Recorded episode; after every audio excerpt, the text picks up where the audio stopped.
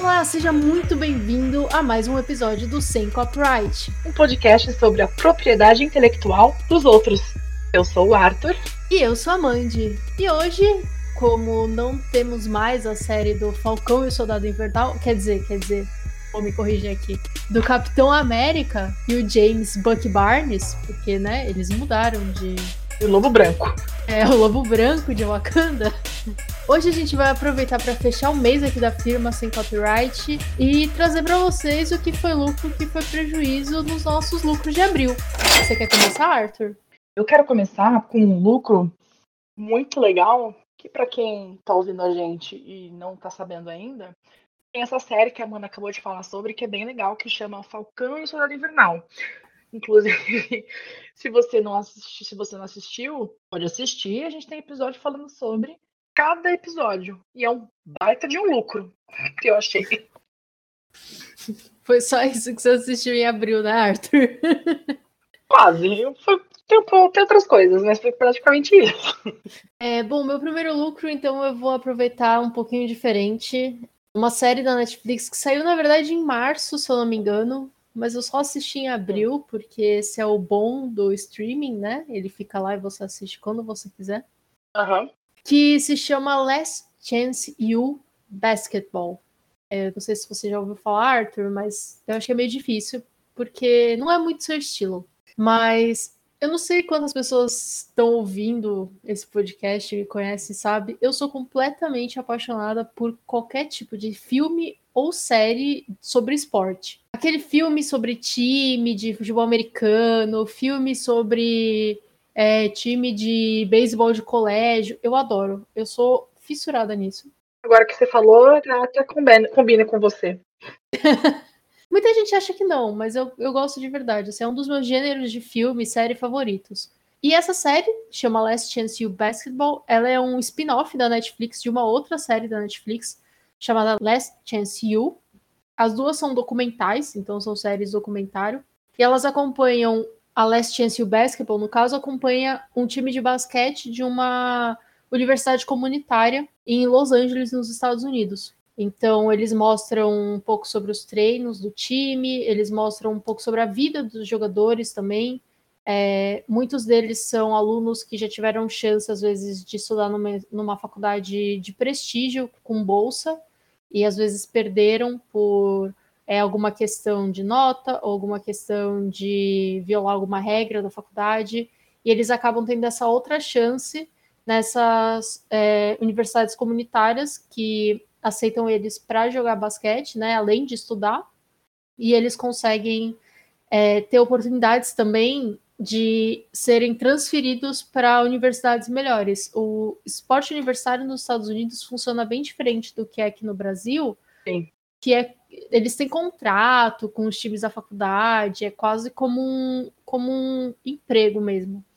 Mas é uma série bem legal, é, não só para quem gosta de séries de esporte, mas acho que para quem gosta de séries que abordam questões sociais, questões de classe social, questões de racismo, questões de posicionamento de jovens na sociedade, principalmente jovens marginalizados, eu acho que dá uma ótima pers perspectiva. E a Last Chance You, que é a série original, era sobre futebol americano nesse mesmo esquema. Ela teve três temporadas e aí agora a Netflix lançou essa nova temporada que é de basquete. E eu achei sensacional. Eu acho que falta um episódio para eu terminar. E esse é o meu primeiro lucro de abril.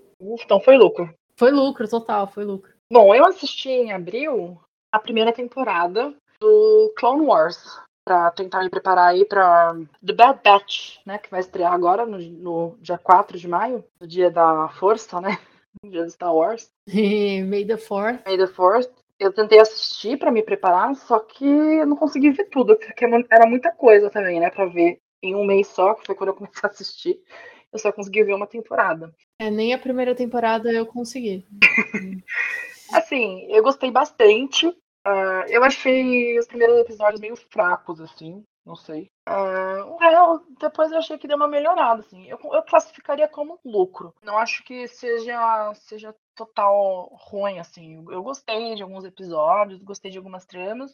É que eu achei que, que realmente eu não sou o público, assim. Mas eu curti alguns episódios. Foi tipo um 0x0, então. É, é. Você não ganhou, mas você não perdeu Isso. também. É aquela velha história, né? Nem quem ganhar ou perder vai perder ou ganhar. Todo mundo vai perder. Todo mundo perder. Bom, eu tenho um outro lucro para jogar aí na roda. Hoje eu tô totalmente. Esse mês ele foi cheio de, de gêneros diferentes, Coisas diferentes. Coisas diferentes. Então, esse aqui é o lucro e a sugestão para os capopeiros que estão ouvindo. Olha. É, ou para quem, com- ou quem começou a ouvir K-pop recentemente, às vezes só conhece um Blackpink, só conhece um BTS, tá querendo se aprofundar, conhecer grupos novos. Blackpink in your area. Não. Não. É, eu esse mês estive assistindo, continuo assistindo é, um reality show. Não, é um Big Brother, tá? Só para deixar claro, é um reality show mais de competição assim, chamado Kingdom Legendary Wars. Que nada mais é que uma competição entre seis grupos de K-pop, alguns mais novos, outros mais veteranos. Assim, tem grupo que começou há 10 anos atrás, tem grupo que começou há 4 anos atrás. Eu acho que é tipo isso. E é uma competição, já tinham, já tinham sido feitos outros dois é, reality shows nesse molde, que era Queendom, que era com grupos femininos, teve o Road to Kingdom, que eram com grupos bem novinhos, bem recentes, e agora o Kingdom, que é com grupos masculinos. E durante o, o, é, o programa, eles precisam criar apresentações, escolher músicas deles. Existe dinâmica de troca entre os grupos também, então um canta a música do outro, por exemplo. E aí eles são avaliados em rankings por profissionais da área ou por, pelos fãs também, tem votação aberta. É, eu gosto de assistir, eu fico com pena às vezes, porque eu acho que às vezes todo mundo merecia ganhar, ou perder. Nesse caso, todo mundo que tinha que ganhar, não é que todo mundo tinha que perder. Mas eu gosto para assistir as apresentações. São todas apresentações com assim feitas com bastantes efeitos e, enfim, coreografias e eu não quero dar spoilers, né? Mas as, as apresentações, acho que mesmo para quem não quer assistir o programa inteiro, assim, ver os bastidores dele se preparando, etc. Eu acho que procurar as apresentações no YouTube já é já são sensacionais. Eu 100% recomendo, um ótimo lucro esse aí. E tô lucrando ainda, que ainda não acabou. Amanhã eu vou assistir o episódio dessa semana. Bacana. Bom, eu quero quero dizer mais um lucro, que assim, esse para mim foi uma das melhores coisas que eu comecei a assistir esse mês. Ainda não acabou, tá passando semanalmente. É uma série da HBO que chama The Nevers. Eu não podia não falar dessa série, embora eu tinha muito pé atrás com ela, porque eu comecei a assistir sem saber que ela foi desenvolvida e dirigida pelo Joss Whedon. Posso, posso fazer um parênteses aqui, Arthur? Vamos fazer um parênteses. O Joss Whedon, o Joss Whedon, ele é igual o Ryan Murphy. Hum. A gente pode não gostar dele, mas eles vão fazer alguma coisa e a gente vai gostar dessa coisa que eles fazem. Sim. Não, é, é, 70% das coisas que eu gosto vem de, tipo, dele, assim, tipo, muitas coisas. E é, é muito difícil, cara. É muito difícil. Porque não dá. Você vai achar uma coisa que você gosta, você vai adorar, e aí você depois vai descobrir que é, que é dele, entendeu? É, é- essa é a dificuldade. Mas foi o que aconteceu, porque eu li a sinopse dessa série, gostei, e eu assisti o primeiro episódio quando chegou no fim, directed by Joss Whedon. E a minha cara ficou assim, ó, caída no chão. Eu fiquei assim com o Ratched, da Netflix, porque era do Ryan Murphy. Uhum. Mas enfim, continue, fale sobre a série.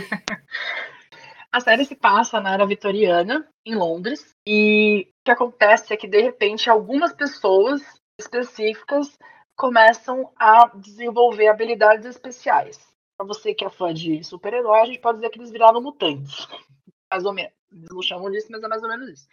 Algumas pessoas são meio tocadas e viram mutantes. Em geral, são mulheres, mas não é, não é, não é exclusivo. Tem alguns homens que, que também desenvolvem essa, essa habilidade. E aí essas pessoas são meio excluídas da sociedade, porque as pessoas têm preconceito, não sei o quê.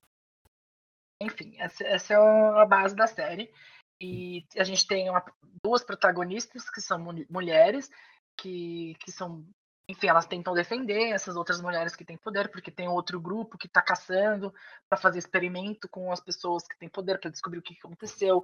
Enfim, toda uma trama. Só que eu achei a construção muito bem feita, muito bem feita. A arte é linda, os efeitos são muito bem feitos, porque, enfim, HBO então deve ter um orçamento gigantesco. É, e os atores são muito bons. Então, a trama, infelizmente, vou ter que dizer, porque não foi só dirigido pelo Joss não foi também escrito, a trama é muito boa.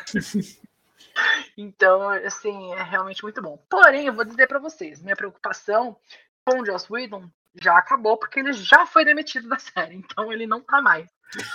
ele fez a primeira temporada e por algumas divergências na produção da série, por estar tá fazendo durante a pandemia, ele não gostou de algumas coisas e ele foi demitido. Então ele não tá mais na série. A primeira temporada tem o nome dele nos créditos, porque legalmente eles precisam, né, deixar. Mas na segunda temporada não vai ter mais. Então é isso aí.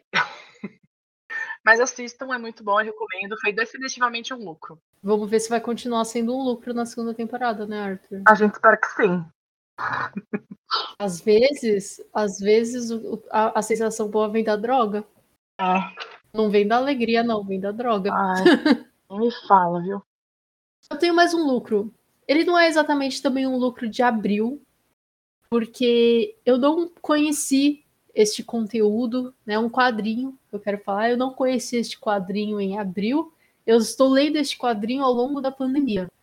Uhum. É, então eu queria falar de Arlindo, porque hoje chegou o meu kitzinho do, do Catarse, da, ah. da campanha de crowdfunding de Arlindo, e eu estou muito feliz. E eu quero falar, porque vai que alguém está ouvindo esse podcast e nunca me ouviu recomendar Arlindo, aí eu preciso é, eternizar essa recomendação. Eu nunca tinha ouvido. Para quem não sabe, Arlindo é um quadrinho nacional. Está disponível na internet, tá? De graça no Twitter, arroba ilustralu. Está disponível lá, pode ler. Ele foi sendo postado semanalmente durante um bom tempo, assim, toda semana saía uma página. E eu fui lendo assim, toda semana ali, com meu celular fritando deu da refresh no Twitter, assim, F5 no computador, esperando sair a página de Arlindo, entendeu? Que era pra eu sofrer um pouquinho mais toda semana. Chama o quê? Vício? Ah. Chama vício.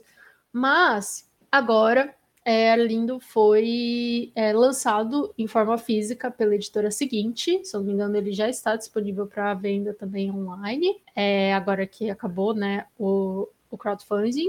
E eu queria recomendar. O quadrinho conta a história do Arlindo Júnior, que é um menino, um pré-adolescente, mora no interior do Rio Grande do Norte, ali no começo dos anos 2000, assim. No começo barra meio dos anos 2000 é, que é a época mais ou menos que eu e você, Arthur, éramos crianças. Eu sei que tem gente que ouve esse podcast que nasceu em 2000, então não vai lembrar. Tem gente que já era velho em 2000.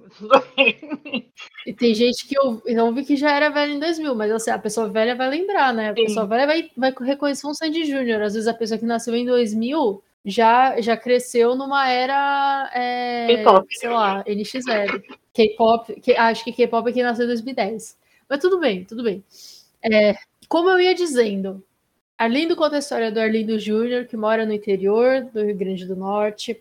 É, ele é um menino normal, um menino comum, mas uh, acontece que Arlindo Júnior é gay. E, ou pelo menos Arlindo Júnior não é hétero, né?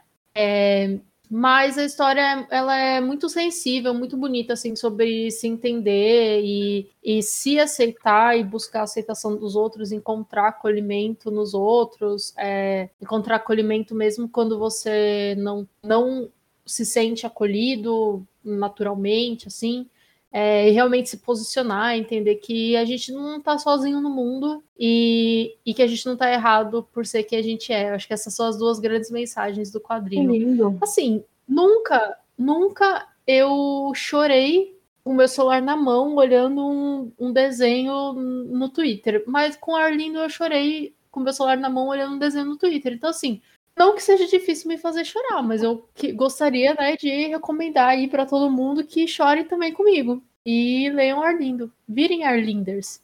E queria dizer que eu me arrependo amargamente de não ter começado a ler antes, porque agora eu vou ter que esperar até o ano 3000 para ter outra CCXP para eu ir lá no Art Cell e conversar com o Ilustra Lu, pegar o autógrafo do meu quadrinho de Arlindo. Mas, né, fazer o quê? Mas a gente vai junto. A gente vai junto. A gente vai junto. E a gente vai passar 20 vezes na mesa, porque, né, a Articele a gente fica indo de um lado pro outro, de um lado pro outro, que não acaba, não para. Só gastando dinheiro. Sim. Inclusive, que foi muito bom você falar sobre, porque eu não, eu não sabia da história. Na verdade, eu também eu, eu ajudei o crowdfunding, mas eu ajudei sem saber direito o que, que era, porque uma outra amiga recomendou. Falou assim, é super legal, apoia, porque eles são bacanas. E eu falei assim, ah, vou apoiar, foda-se, tipo, não quero nem saber o que é. Estão me falando que é bom, eu vou apoiar. Eu dei uma lida por cima. Shut up and take my money. É, eu dei uma lida por cima, falei, achei super bacana, quero. Só foi, entendeu? Já chegou em casa, eu ainda não consegui abrir, mas já chegou em casa. E é isso aí, vamos. Então, Arthur, já te falo, eu já te falo que depois que você terminar de ler o quadrinho, hum. cola lá no, no Twitter da Ilustra Lu que ela já lançou umas páginas de extras Opa! de Arlindo no Carnaval 2020. É, vamos, vou ler, vou ler, então, vou ler. Arlindo já adulto, assim, vai ter que ser depois. Boa. Mas, ai, gente, sério, sério, eu não tenho palavras para descrever essa série. É maravilhoso de verdade, eu recomendo um lucro. Assim, já tô, eu tô lucrando há meses com isso, entendeu? Só vai subindo, assim. Ai, perfeito, que bom. Esse então. lucro. Que bom, então. E agora tem um lugarzinho na minha estante. Então, eu não poderia finalizar esse episódio sem falar sobre os filmes que a gente assistiu e que a gente falou sobre aqui no, no nosso podcast, né? Porque, assim, a gente assistiu e foi nesse mês. É, eu acho que nós dois vamos concordar que Godzilla vs King Kong e o Chaos Walking foram. não foram loucos, certo? Ó, oh, eu vou falar que assim, Godzilla vs King Kong foi um 0 a 0 Ou talvez ali um tá. prejuízo de dois reais, sabe? Tá. Mas Chaos Walking foi um baita de um prejuízo. Foi, foi um rombo no meu orçamento, Arthur. Entendi. É, eu também, eu também acho. Agora, o Thunder Force e o Love and Monsters Achei que foi lucro, gostei dos dois. É. Tem, né? É, foram lucros. Não foram lucros expressivos, mas foram. Acho, Acho que foram. Monsters até mais. Sim. Foram, foram. E se você não ouviu o nosso episódio falando sobre, pode abaixar aí, você tá ouvindo, que vai ter esses quatro episódios falando sobre Godzilla vs. Kong, Chaos Walking, Thunder Force e Love Monsters. Tem todos esses episódios aí pra você ouvir. Exato, respondendo questões como por que a humanidade é um lixo, por que na ausência de mulheres, os homens param de tomar banho, porque pessoas normais não deveriam ter superpoderes e também porque você não deveria sair atrás de uma menina que você nem sabe se ela gosta de você. Depois de anos. Depois de sete anos, é. Essas são questões abordadas no nosso podcast, algo muito profundo. Reflexões profundas, críticas sociais foda. É isso. Bom, se você assistiu qualquer uma dessas coisas que a gente comentou aqui, ou se você não assistiu, mas ficou interessado, conversa com a gente nas nossas redes sociais, arroba semcopyrightpod, POD, tanto no Instagram como no Twitter. E é isso, obrigado por ter ouvido a gente até aqui. A gente volta na quarta-feira com mais um episódio. Tchau, tchau. tchau, tchau.